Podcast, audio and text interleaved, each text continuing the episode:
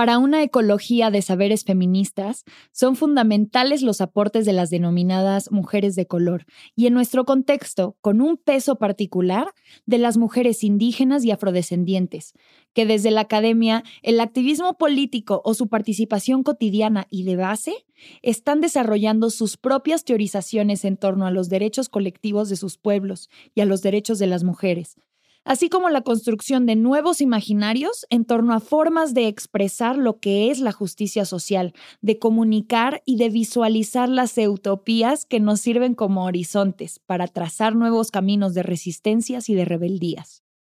Este es un fragmento del anexo del libro Más allá del feminismo, Caminos para andar. Yo soy María Andrea y esto es Entre tus piernas.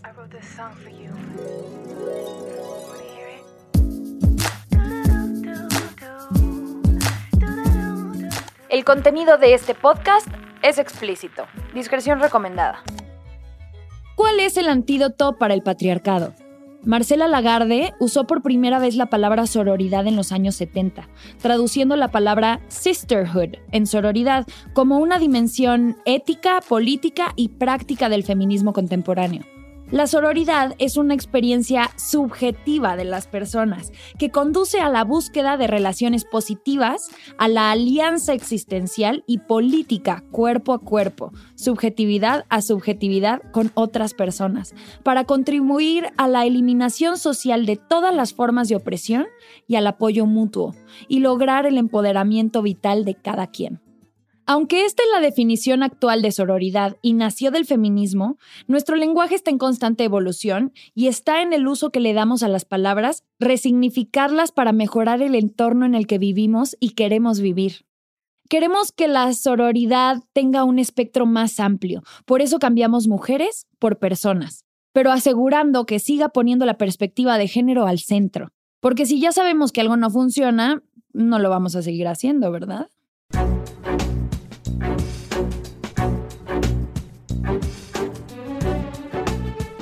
El patriarcado es el sistema jerárquico de dominación en el que, en general, los hombres son vistos como superiores a las mujeres, a la naturaleza y a cualquier otro sistema que cuestione su identidad. El patriarcado toma poder y posesión sobre todo lo que hay a su alrededor, ya sea recursos, propiedades o personas, sin importarle que haya diversidad de pensamiento o diversidad cultural. Homogeniza todo lo que ve y lo quiere transformar a su imagen y semejanza y, para, su, beneficio.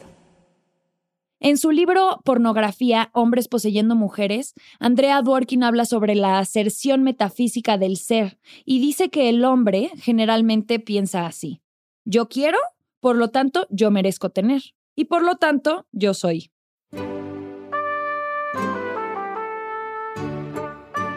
¿Cómo le hace el patriarcado para oprimirnos sistemáticamente a todas las personas sin que nos demos cuenta?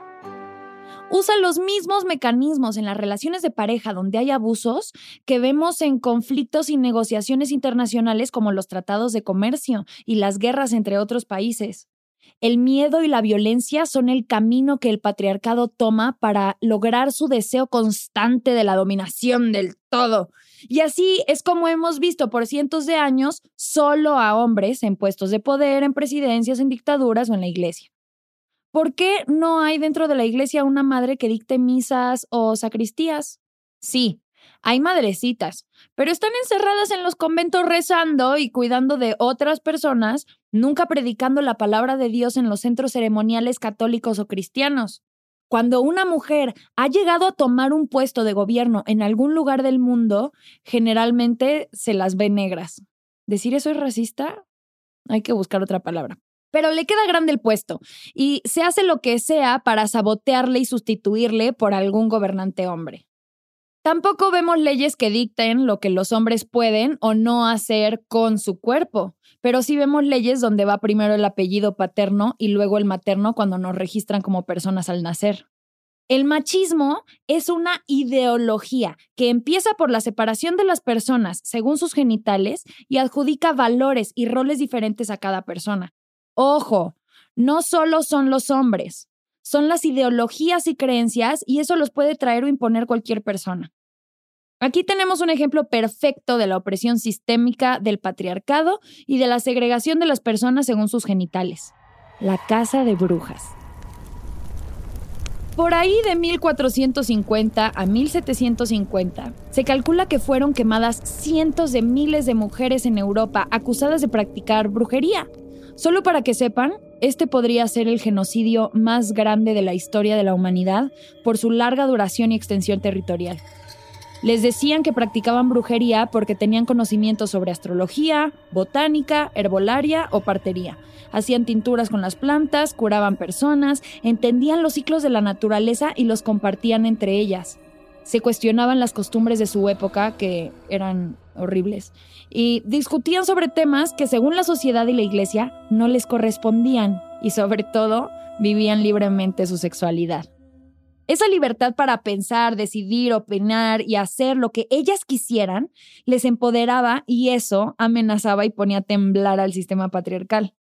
Utilizando tácticas de violencia emocional y psicológica, simbólica y sistémica, política, económica e institucional, como hasta ahora, los estados nacionales modernos y católicos se unieron para crear una guerra contra las mujeres con el objetivo de degradarles, demonizarles y destruir el poder social femenino. Dice Silvia Federici que esta quema de brujas en Europa sucedió al mismo tiempo que el exterminio de las poblaciones indígenas y el surgimiento de la esclavitud en América. El hecho de que las sociedades colonizadoras vinieran a América a saquear y exterminar a los pueblos y sus tierras, a explotar y exportar personas como si fueran objetos, es otro ejemplo de todo lo que ha hecho el patriarcado y del por qué junto al capitalismo y colonialismo es la mera raíz del problema. Entonces, si el patriarcado es la raíz del problema, el feminismo es la solución, ¿no? Un movimiento para liberar a las mujeres de las opresiones patriarcales, pero eso sería reducir las luchas de mujeres que han surgido en distintos lugares del mundo a través del tiempo a la historia del feminismo, que es la casi única que cuentan. El feminismo está atravesado por el colonialismo. El feminismo que coloquialmente conocemos y que se ha hecho parte de la cultura popular dio inicio en las sociedades aristocráticas eurocentristas. Y ojo, no quiere decir que sea el único que haya existido o surgido en el mismo momento, porque campo mórfico. Pero bueno, entonces, ¿cómo surge el feminismo? Después de que se diera por terminada oficialmente la caza de brujas, porque en India y en Egipto la siguen matando, la escritora y activista francesa Olympia Dugauche escribió la Declaración de los Derechos de las Mujeres y las Ciudadanas y convocó a varias revueltas de mujeres organizadas para exigir sus derechos, pero le cortaron la cabeza porque desafiaba las leyes.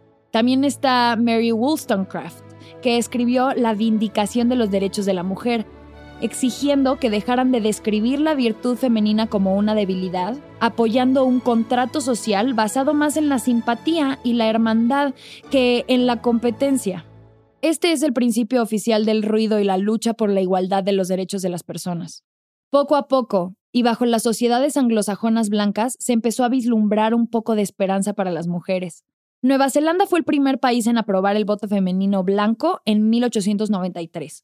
Le siguió Australia en 1902, la Unión Soviética en 1917, Estados Unidos en 1920, España en 1931. Y así se fue prendiendo otra vez el fuego que 300 años atrás quisieron apagar quemando a las brujas. Para 1953, las mujeres en México pudieron votar por primera vez. Para ese entonces, mis abuelos ya habían nacido, se habían casado y ya tenían dos hijos, los mismos abuelos que criaron a mi mamá, que luego me crió a mí.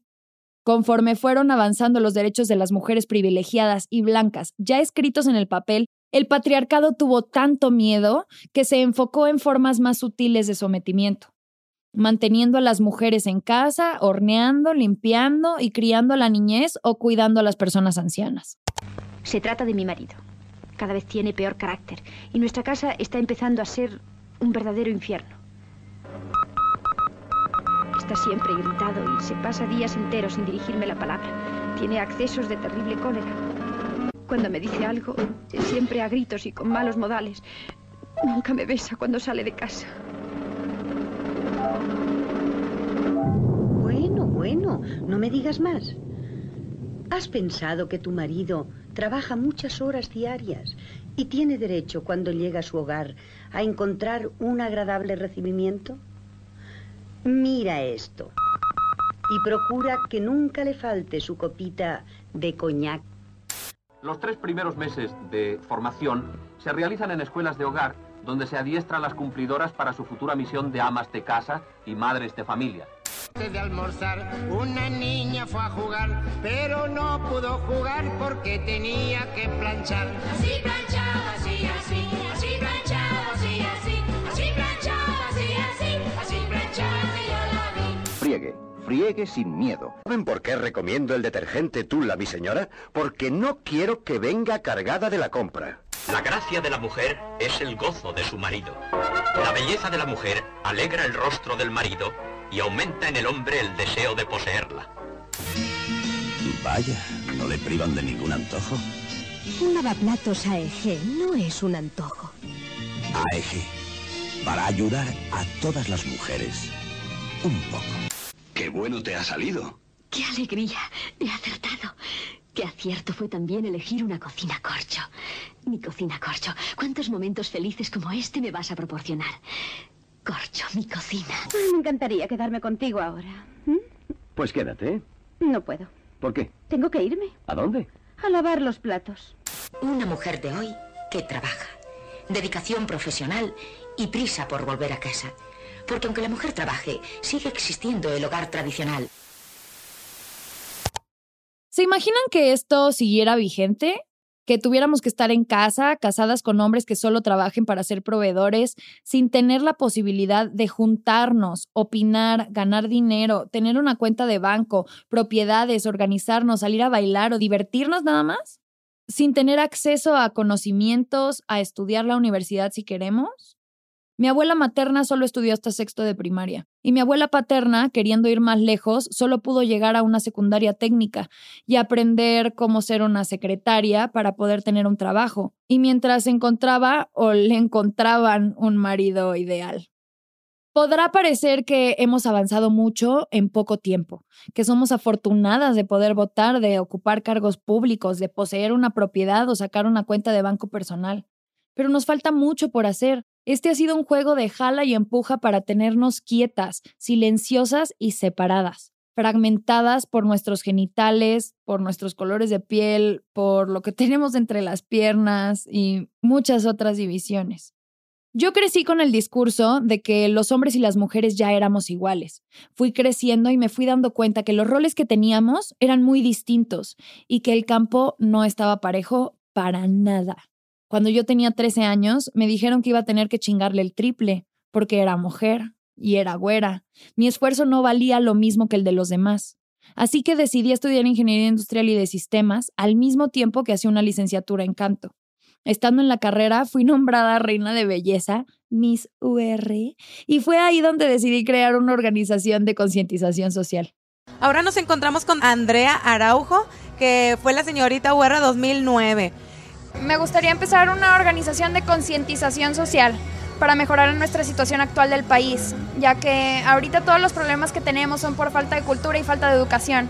Entonces yo creo que en este siguiente tetra, a más tardar, se empezará con proyectos, conferencias, eh, pláticas para concientizar a los alumnos sobre todo que donde tenemos que empezar el cambio es en nosotros, para poder tener un mejor México.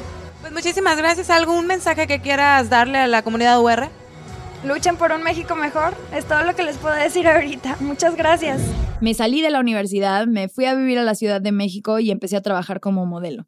Lejos de vivir una vida glamurosa, tenía que caminar dos horas para llegar al casting, vivía con 10 pesos al día porque el comercial que había hecho hace cuatro meses todavía no me lo pagaban y dependiendo de cómo me veía, era el trato que me daban. Entonces tenía que invertir mucho dinero en mi imagen. No podía tener un solo pelo en el cuerpo, tenía que tener la piel, las uñas, la ropa y los dientes perfectos, llevaba una dieta súper estricta, una rutina de ejercicio y hacía muchas cosas por complacer lo que esperaban de mí y por buscar aprobación. Al mismo tiempo, estaba trabajando como edecán y me iba súper bien. Pero fue ahí donde noté que lo que yo ganaba en una hora solo por pararme en tacones con mi perfil de Latina Internacional AAA era lo mismo que ganaba una empleada doméstica por día completo. Poco después fui seleccionada para entrar a La Voz México. A continuación, conozcamos a Andrea, Ella es una modelo de 20 años que quiere dejar las pasarelas para abrirse camino en la música. Soy María Andrea Araujo González, tengo 20 años. Yo creo que soy una persona muy versátil. Todo lo que me gusta lo persigo hasta que lo alcanzo. Híjole, me siento súper emocionada con una oportunidad enorme. Si las sillas no se giran, yo creo que me sentiría bastante decepcionada porque he puesto mucho de mi empeño en, en esto. O sea, es mi sueño.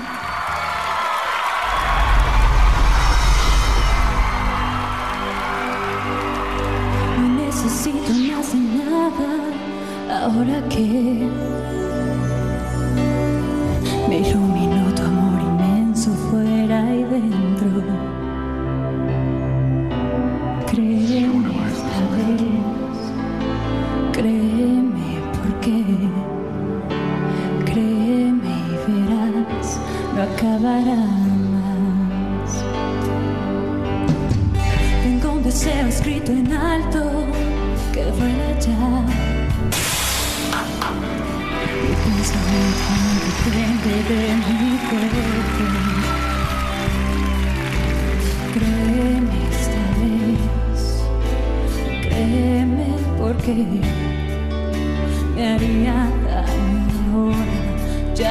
ya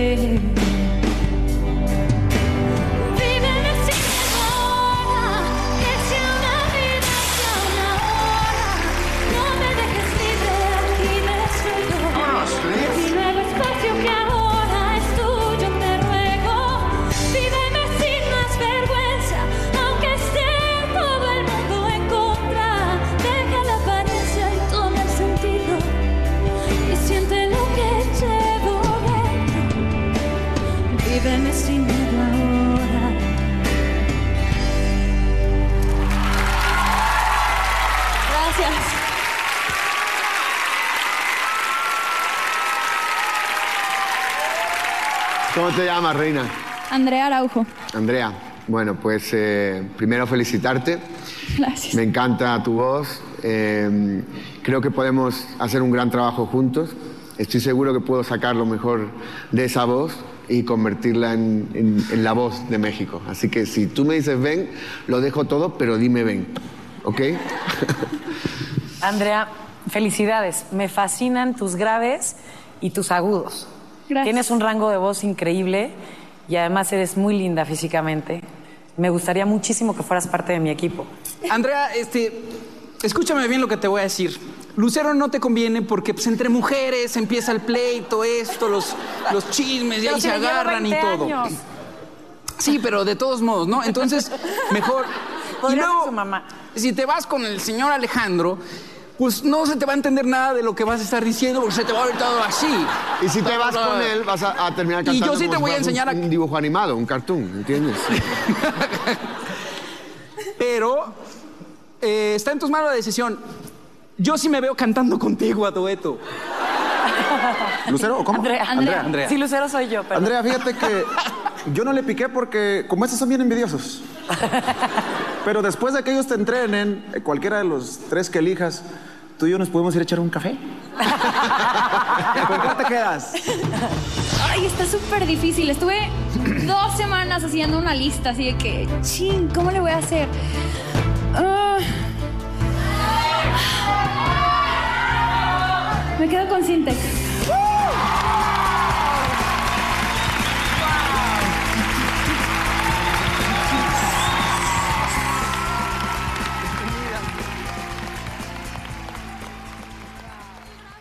De la voz me metí al CEA a estudiar actuación y al poco tiempo comencé a salir en novelas como La Rosa de Guadalupe, El vuelo de la Victoria, Sueño de Amor y así. A partir de mi experiencia en la voz y como actriz en Televisa, pude notar las formas en las que el juego estaba arreglado. En las novelas me di cuenta que estaba repitiendo los mismos estereotipos y las mismas expectativas que habían impuesto sobre mí, que todos los personajes que me daban giraban en torno a conseguir el amor de un güey. Hacer estos papeles no eran saludables para mí, ni para mi salud mental, ni para las niñas que me admiraban y que veían las novelas. Hacía el papel de una chava de 18 años con el cuerpo de una mujer de 23, con una hora de maquillaje y una hora de peinado. Era más importante cómo me veía que la actuación que estaba dando. Tenía que verme bonita todo el tiempo y no era importante lo que yo dijera o opinara. Y ese era el mensaje que estaba promoviendo para las niñas de secundaria y prepa. Un estándar de belleza inalcanzable que les creaba necesidades falsas y las cosifica. Me di cuenta que de convivir ocho meses con la misma gente y con las mismas dinámicas torcidas de poder, mis propios valores habían cambiado. Verme involucrada en medio de todo me hizo darme cuenta que las cosas estaban mal y que yo estaba perpetuando el mismo sistema que tanto daño me estaba haciendo. Estaba súper deprimida, batallaba con desórdenes alimenticios y mi trabajo dependía de cómo me veía en bikini ante los ojos de un productor. Era un objeto sexual. Y en medio de mi desesperación y después de muchas relaciones tóxicas, llegué a un punto donde fue demasiado. Exploté como palomita y así fue como llegué al libro que me salvó la vida afuera del Metro Copilco y por 10 pesitos, encontré un título que resonó con lo que yo sentía y me hizo darme cuenta de los juegos de poder que estaba viviendo y estaba siendo parte de. El libro se llama Prefiero amarte que ser yo misma, de Rosa Esquivel. Y me llevó a darme cuenta de una cantidad de cosas que había internalizado desde chiquitita que ni les cuento, se lo súper recomiendo. Tuve una revelación que me causó mucho enojo y es que muchas veces en mi vida mi opinión no fue tomada en cuenta por el hecho de ser mujer.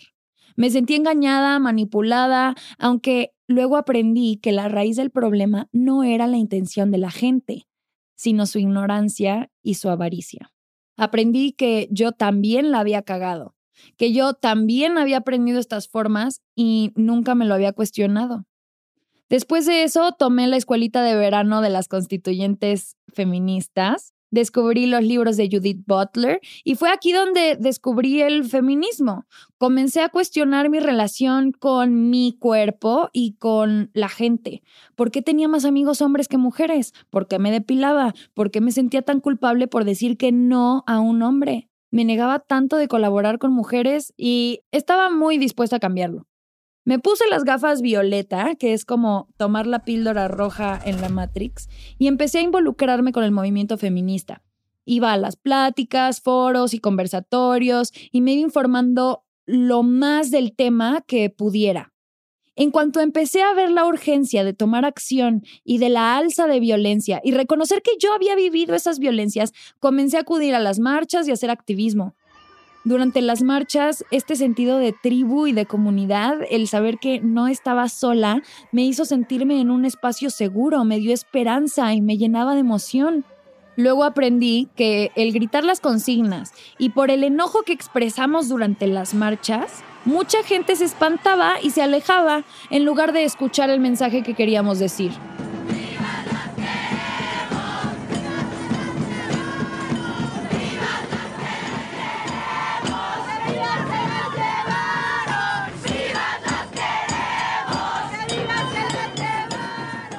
Podía jugar bajo las reglas de un sistema que posiciona a las víctimas como causantes de la violencia. Así que estaba destinada a cambiar las reglas del juego desde adentro, convenciendo a la gente de una en una para invitarles a la autorreflexión, a revisar lo que estamos haciendo y hacer el cambio tuve la misión de esclarecer una verdad que para la mayoría de las personas es todavía invisible, así que empecé a desarrollar un directorio feminista y usando Twitter convoqué a todo mundo a una articulación del movimiento feminista. Poco después, se formalizó una iniciativa para una misma propuesta de ley en el Congreso de la Unión para despenalizar el aborto a nivel federal.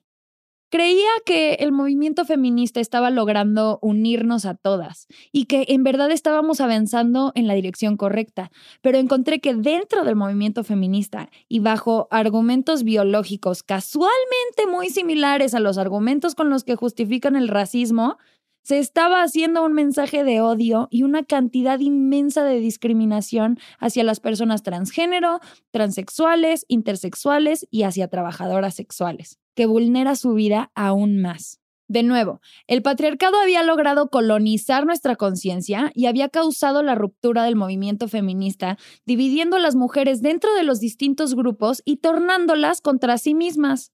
También descubrí que ese modelo hegemónico de feminismo que hasta entonces conocía estaba basado en la lucha de la mujer blanca viviendo en un mundo occidental y que no contaba con la perspectiva de otros grupos marginados que también son víctimas del mismo sistema patriarcal, colonizador, capitalista.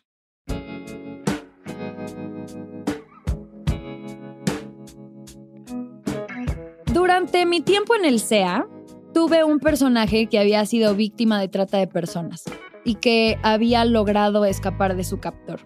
Hacer ese personaje me dio la perspectiva de la opresión que se vive y que no todas las experiencias de las mujeres son iguales y que hay distintas luchas. Claro que hacer un personaje no es lo mismo que vivirlo, pero me aproximó. Mucho tiempo había demonizado el mensaje de la lucha zapatista, pero una vez que había entrado en el feminismo y ya escuchando las historias de las zapatistas y su defensa por el territorio y la vida, aprendí que los modelos de explotación van mucho más allá del género e involucran también a la madre naturaleza y a los diferentes colores de piel y clases socioeconómicas. Yo ya me estaba cuestionando la existencia del género binario y del sexo biológico y encontraba muchos paralelos entre la lucha de raza y la lucha de género a partir de diferencias biológicas para justificar los diferentes roles y estereotipos que ocupamos en la sociedad. Y es que un argumento basado en que solo nacer con vulva, tu cuerpo ya es de mujer y eso es lo que te hace mujer, que no es lo que decía Simón de Beauvoir, es equivalente a invisibilizar un grupo y negar que esa lucha le corresponde a todas las personas que vivimos la opresión de un mismo sistema. Yo creía que todo esto era increíble. Hacer la chamba de hacer las paces con otras mujeres y después salir a marchar. No podía salir a marchar sin yo tratar el problema primero conmigo misma.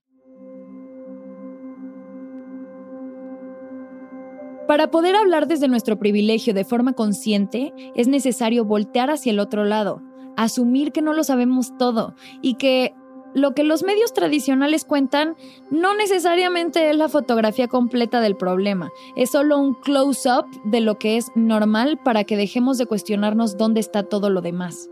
Necesitamos abrir nuestro panorama y darnos cuenta de que la perspectiva blanca no es la única perspectiva que hay en el mundo, y mucho menos la más importante.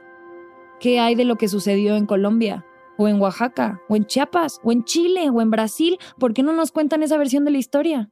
Una diferencia de la cual es importante partir entre las mujeres que se posicionan desde el movimiento feminista y las mujeres que se posicionan desde otras epistemologías y otros procesos históricos, como pueden ser en este caso las mujeres indígenas en defensa de sus territorios. Me parece que eh, efectivamente hay una costumbre, una tendencia casi por parte de cierto feminismo de acuñar el término feministas a mujeres que están en procesos de defensa de sus territorios o que están impugnando el orden patriarcal o el orden colonial, etcétera, ¿no?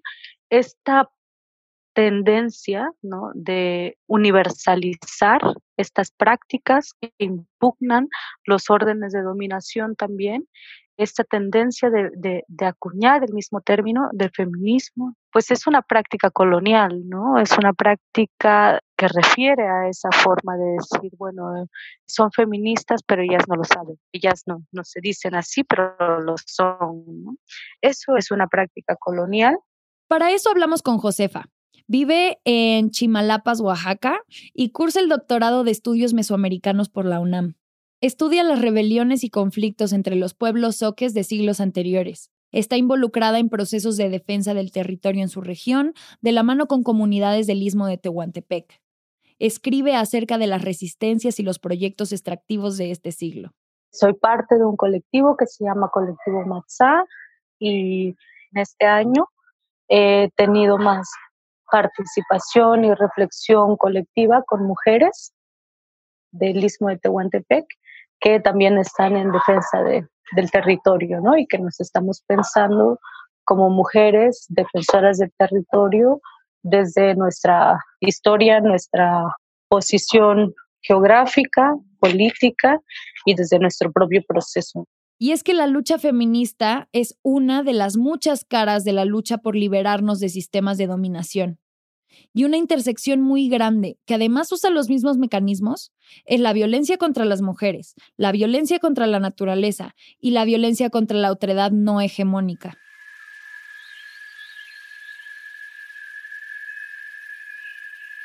La devastación de la tierra y la devastación de los cuerpos de las mujeres actualmente son parte de un mismo proceso y por tanto la reacción que estamos viendo hoy día de las grandes manifestaciones, la fuerza que está cobrando el feminismo en las ciudades eh, contra la violencia de género, contra la violencia hacia los cuerpos, tiene eco con los procesos de defensa del territorio que se están dando en muchos pueblos y concretamente aquí en el istmo de Tehuantepec, pues la defensa de la tierra y el territorio nos remite a la defensa de la vida, pero una defensa de la vida que no se entiende únicamente como la defensa humana, ¿no? de la vida humana, sino una defensa de la vida, de todo lo que implica, ¿no? de los seres no humanos, de la naturaleza, de, de los ríos, de los bosques, de las selvas, de las plantas, de los árboles, porque al final a mí la impresión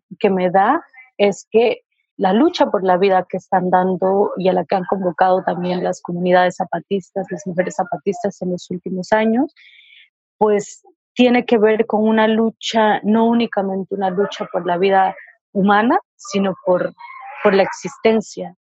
¿Y cuál sería el objetivo en común? ¿Cuáles son esas intersecciones específicamente? El patriarcado quiere la dominación total de las mujeres, de la tierra, de la naturaleza, como dice Rita Segato, la masculinidad tiene que poseer para demostrarse a sí misma. Y el capitalismo busca la acumulación del capital por encima de la vida o el bienestar de las personas. El colonialismo, por su parte, llega a tomar lo que necesita para seguir creciendo. Y las tres forman parte de una misma ideología supremacista y de avaricia sin control.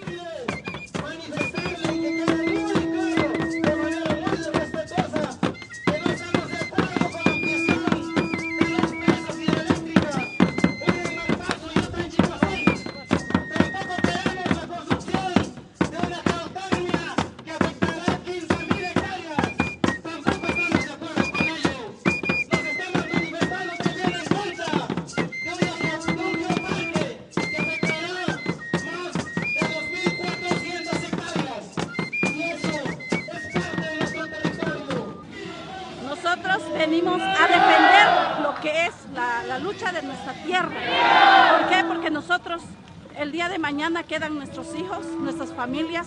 ¿Qué van a hacer de ellos?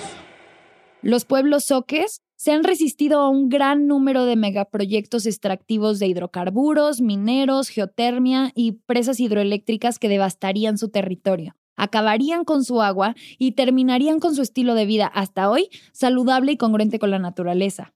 También les desplazarían de estos territorios vulnerando su vida, llevándoles casi siempre a las grandes ciudades para que sean peones del Patrix, o sea, del patriarcado esa intersección entre la lucha por la vida del feminismo contra la violencia de género y la lucha por la vida de los territorios, de los pueblos que están dando las mujeres indígenas, tiene una característica muy importante en este momento que es sacudirse del antropocentrismo ¿no? y que es ver más allá, trascender esta profunda decisión entre la naturaleza y la cultura que se ha hecho en distintos momentos ¿no? de la historia y que ha inaugurado toda una ciencia que ha parcelado el conocimiento y que ha sido funcional para el capitalismo y que ha sido argumento fundamental en la guerra contra la naturaleza y contra las mujeres que se inauguró con el patriarcado, con el capitalismo y con el colonialismo. O sea que es el mismo sistema, solo nos tocaron distintas patas del mismo monstruo de dominación, patriarcado, colonialismo, capitalismo, clasismo, y eso sin contar las raíces porque es como una hierba mala que apenas estamos desenterrando. Este monstruo siempre se presenta diciendo que es por tu bien, que es por el progreso de la población y por la cultura. Pero es el mismo discurso vacío que tienen los que enredan chavitas para las redes de trata. Que las llenan de regalos, les prometen trabajo, una mejor casa y una relación increíble, y cuando llegan, las violan y las someten para venderlas. Así hay casi 300 mil personas solo en la Ciudad de México. Así que también es sistémico porque viene del mismo lugar de la misma cultura. Pintan todo muy bonito, pero solo es para que tú des tu parte y ellos se queden con el pastel. Como las cerveceras y refresqueras que privatizan el agua y acaban con ecosistemas y comunidades. Y así han justificado llegar a colonizar a quienes llaman bestias por no tener sus mismas prácticas y van a educarles y darles infraestructura y han desplazado a poblaciones para aprovechar sus recursos, que es explotar la naturaleza, pero dicho más bonito para que no se sientan mal.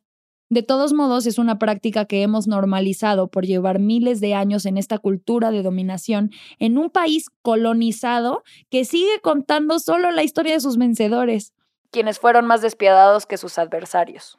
Es un progreso que hoy día se manifiesta, por ejemplo, en los grandes proyectos industriales que se están contemplando instalar aquí en la región del Istmo de Tehuantepec, por ejemplo, o el corredor interoceánico, o lo que es el proyecto integral Morelos, con la termoeléctrica y toda esta infraestructura, que si entendemos eso como progreso, estaríamos cuestionando el progreso desde la crisis a la que nos está llevando, ¿no? O sea, la crisis, se anuncia una crisis energética, se anuncia una crisis de recursos, de combustibles fósiles. Si vemos en qué se sustenta todos esos proyectos de progreso, pues vemos que es suicida y se agota y tiene un ritmo tan acelerado que nos está llevando al abismo. Si ya nos tomamos en serio la alza de violencia, la crisis climática, las redes de pederastia escondidas y protegidas en altos rangos del gobierno, farándula y la iglesia, si ya sabemos que el aire está más sucio, que hacemos 6.000 toneladas de basura al día, que consumimos más de lo que generamos y que nos estamos acabando todo, si no dejamos de llegar, dominar y tomar lo que no nos hemos ganado, podemos decir que es hora de cuestionar nuestros ideales de lo que hoy significa ser don chinguetas. Para tener un boom económico o un aumento del Producto Interno Bruto, ¿por cuánto? ¿Por 10 años? ¿Por 15 años? El tiempo que nos dure.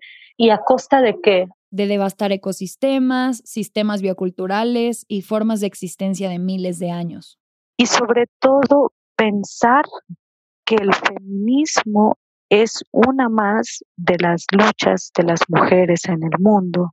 No es la única, no es la primera.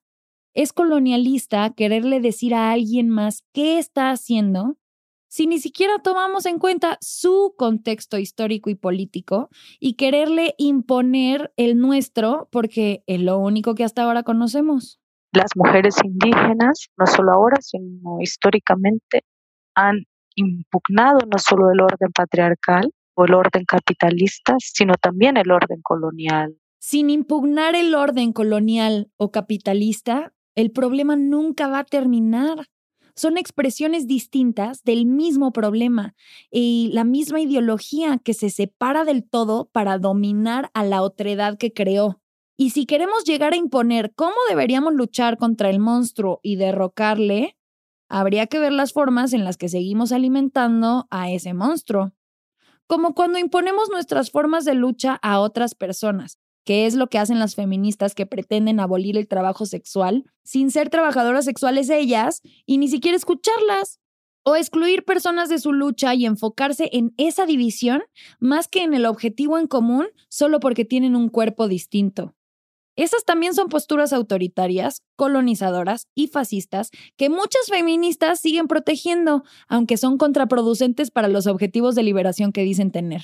Habría que reconocer que si no se impugna el orden colonial, capitalista, a la par del patriarcal, no puede caer uno solo por sí mismo, porque son órdenes profundamente imbricados, son órdenes de dominación, son eh, relaciones de dominación que inauguran en conjunto esta guerra contra la tierra y contra la naturaleza.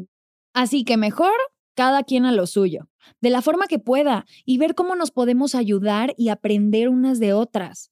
No seguirnos restringiendo y limitando por lo que conocemos y lo que nos hace sentir cómodas desde nuestras burbujitas.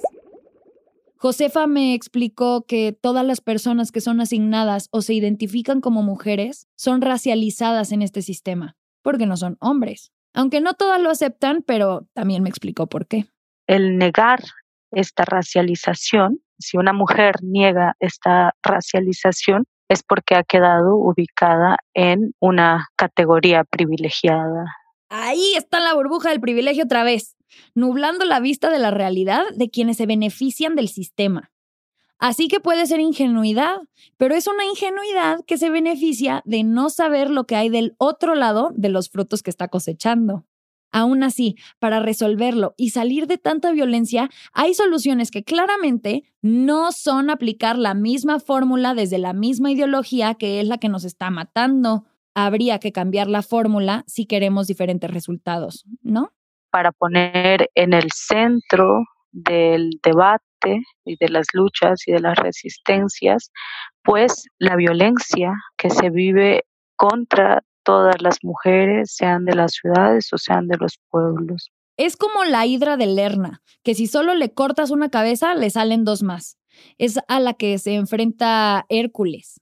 Y para acabar con una hierba mala hay que arrancarla desde la raíz. En este caso, los hechos son solo lo que vemos, pero nuestras acciones son el resultado de la cultura y de nuestras creencias y prejuicios inconscientes que son intangibles y es el motor gigante de este monstruo depredador que seguimos alimentando con lo que decimos, con la música que escuchamos, los cuentos que nos contamos, las películas que vemos, todo.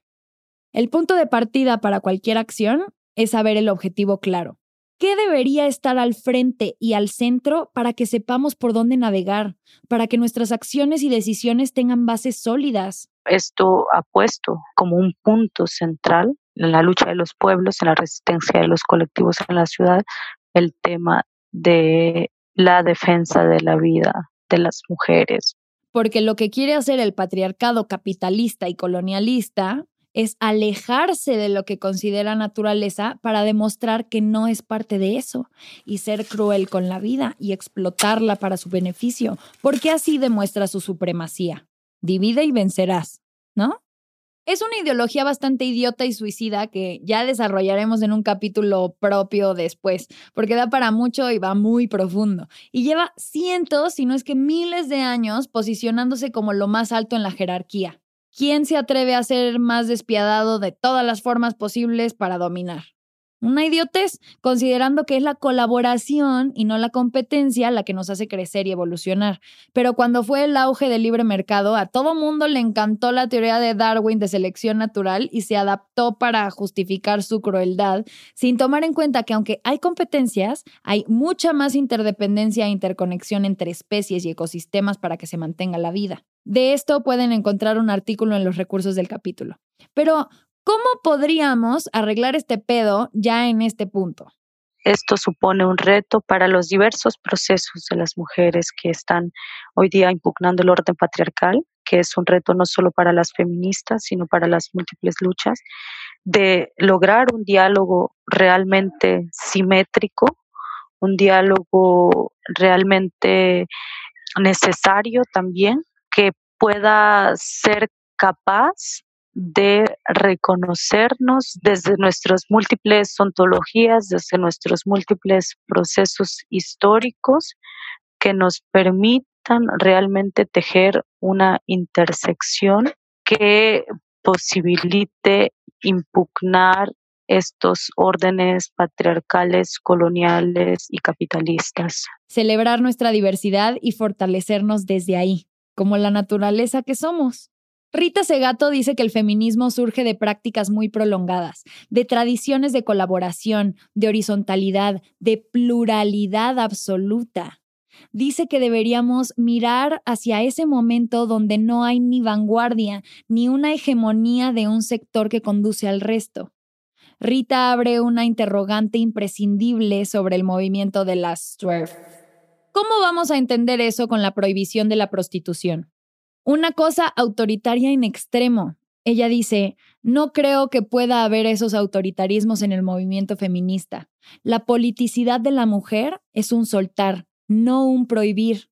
Claro que la prostitución y el prostíbulo es una de las grandes escuelas de la pedagogía de la crueldad masculina. Los hombres van en grupo y no buscan tanto el acceso al cuerpo de la mujer, sino otra cosa, la celebración de la masculinidad, generar un pacto de complicidad entre hombres.